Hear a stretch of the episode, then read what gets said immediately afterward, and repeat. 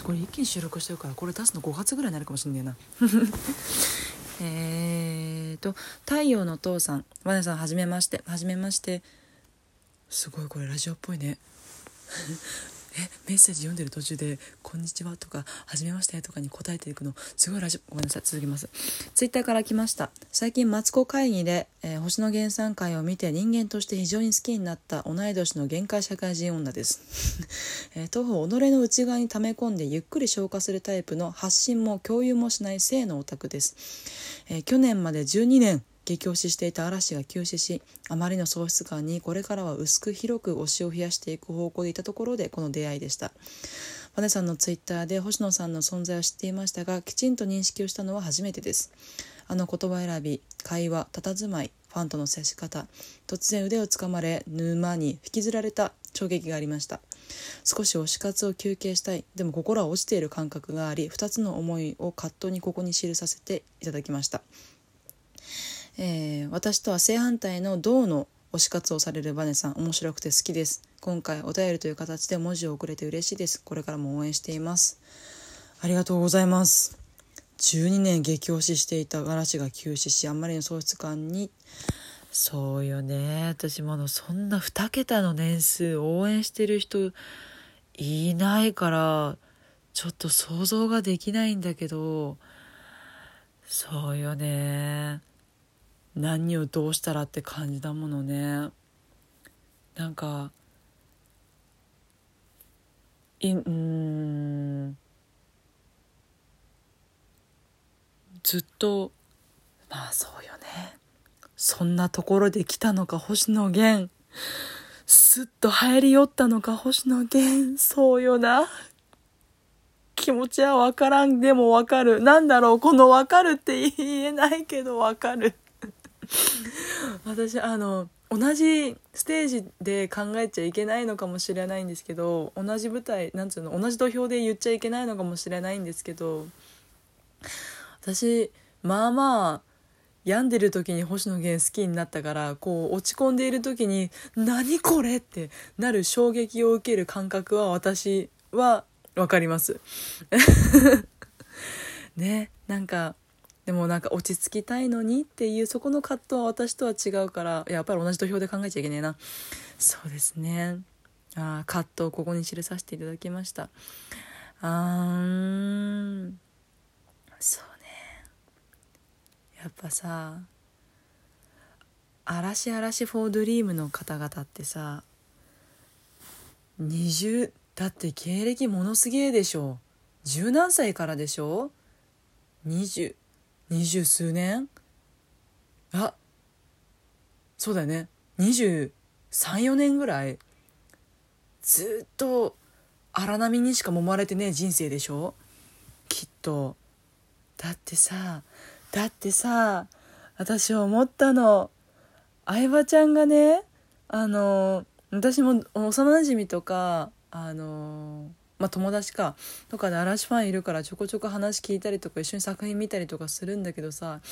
相葉ちゃんがね天真爛漫を具現化したかのようなあの相葉ちゃんがたまにこう刺すような現実味を帯びた言葉を出す時に「ああ人間!」ってなるの「ああ芸能界を生き抜いてきた人間!」ってなるの。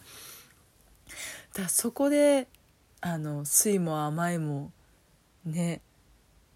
このなんか荒波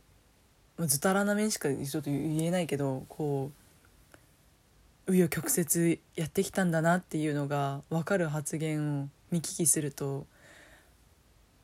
人間やな葛藤するんやなワイも人間なんや「ヘイハイタッチ心のハイタッチパン!」みたいなそういうのあったりするよね私はそれを星野源から得たんだけどそうなんかこう得てして表現者ってあのなんていうかな。闇って一括りにするとちょっとあまりにもあのちょっと軽くなるような聞こえ響きになるのがちょっとあれなんだけど不本意なんだけどこうなんか多分あれにも通ずるんだろうな。オーディション番組とかにも通ずるような感覚だと思うんだけどキラキラしてる世界には必ずドロドロしたようなこの見せられないような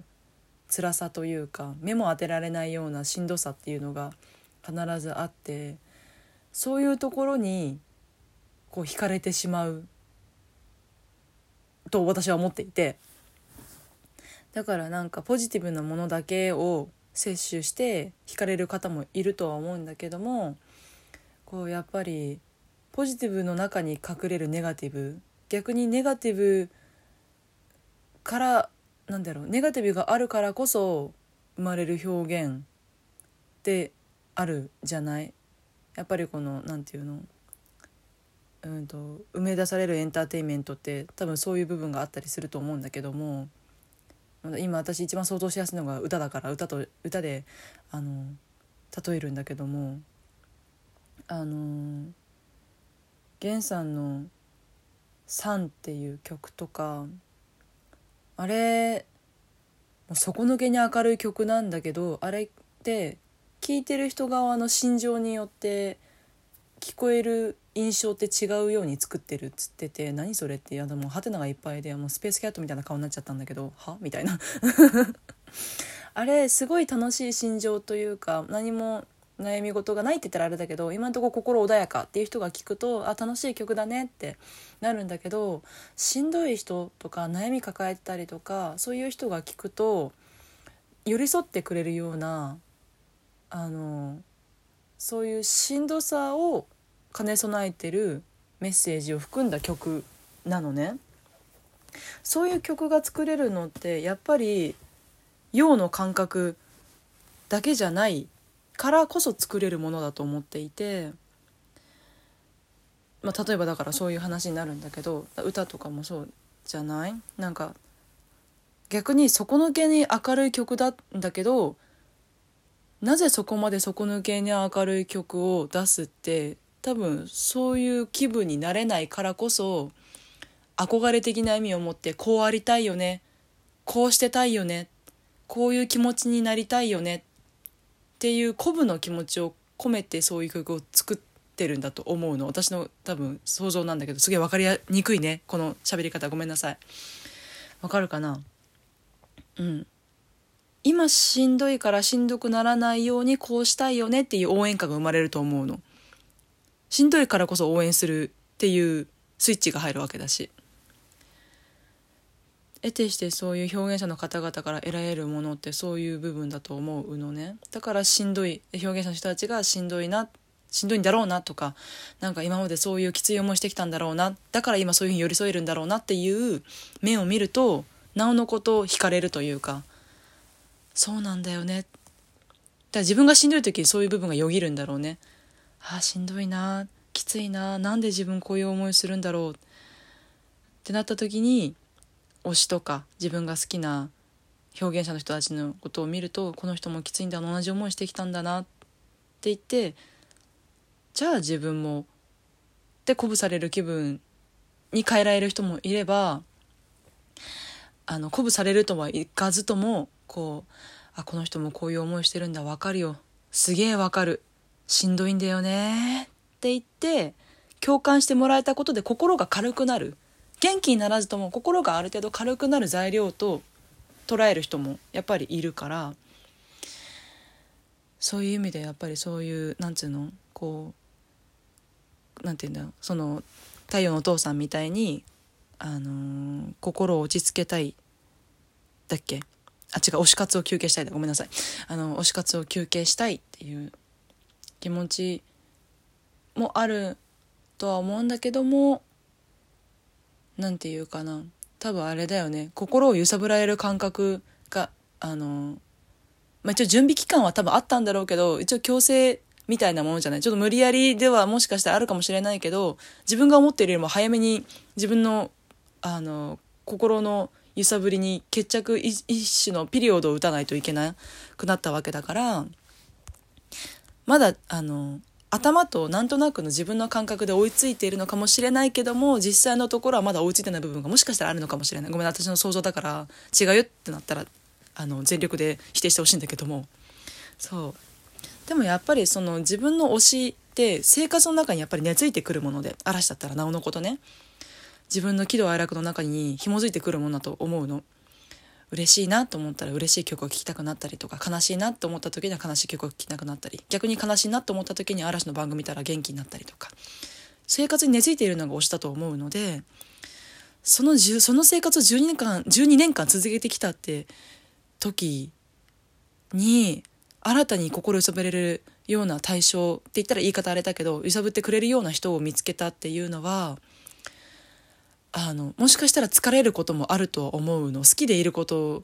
はアドレナリンが出てるから気づかないかもしれないけど時として疲れる部分もあったりするからこれが負担にならないっていう確証はないけど